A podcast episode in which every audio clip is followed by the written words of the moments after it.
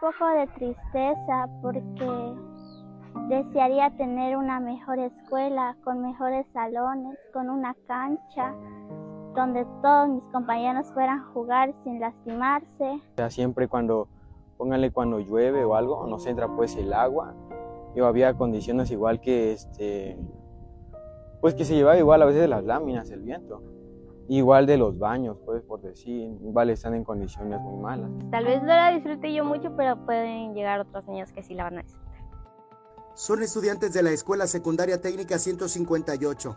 En mayo de 2022, Alerta Chiapas dio a conocer las condiciones en las que recibían clases. En el ejido Santa Inés Buenavista de Berriozábal, Chiapas, los alumnos aprenden en salones de madera y lámina. Pues llevamos ya casi nueve años de lucha. Nueve años desde que empezamos, tocando puertas, abriendo por acá, cerrándolas, o sea, ya ve el proceso.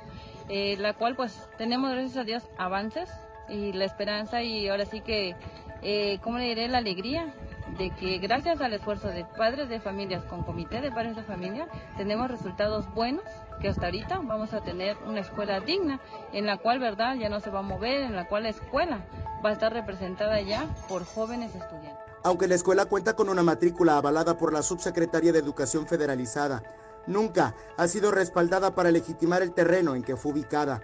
El mismo desdén ha padecido por la Secretaría de Educación del Estado de Chiapas que encabeza Rosaide Domínguez Ochoa.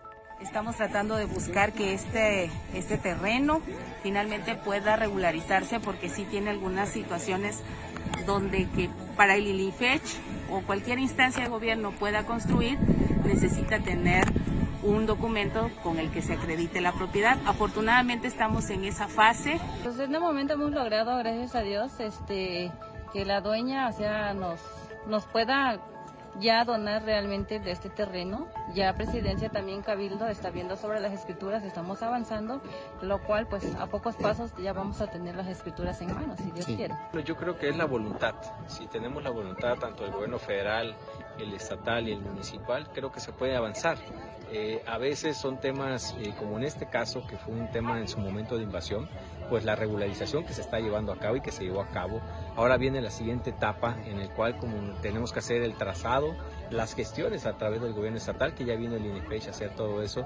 También la parte de la escuela es nuestra como gobierno federal y bueno, como gobierno municipal, dar todo el apoyo para poder llevar a cabo todas estas gestiones. Pero hoy día han estado ya avanzando, eh, mucha gente ya cuenta con sus escrituras, eso la verdad a nosotros nos, nos genera satisfacción porque aparte de que es un derecho humano eh, tener la certeza jurídica, eh, para el, tema del ejercicio del gasto público es importantísimo porque el gobierno, así sea municipal, estatal o federal, no puede invertir si no se cuenta con la legalidad o la certeza jurídica de los predios.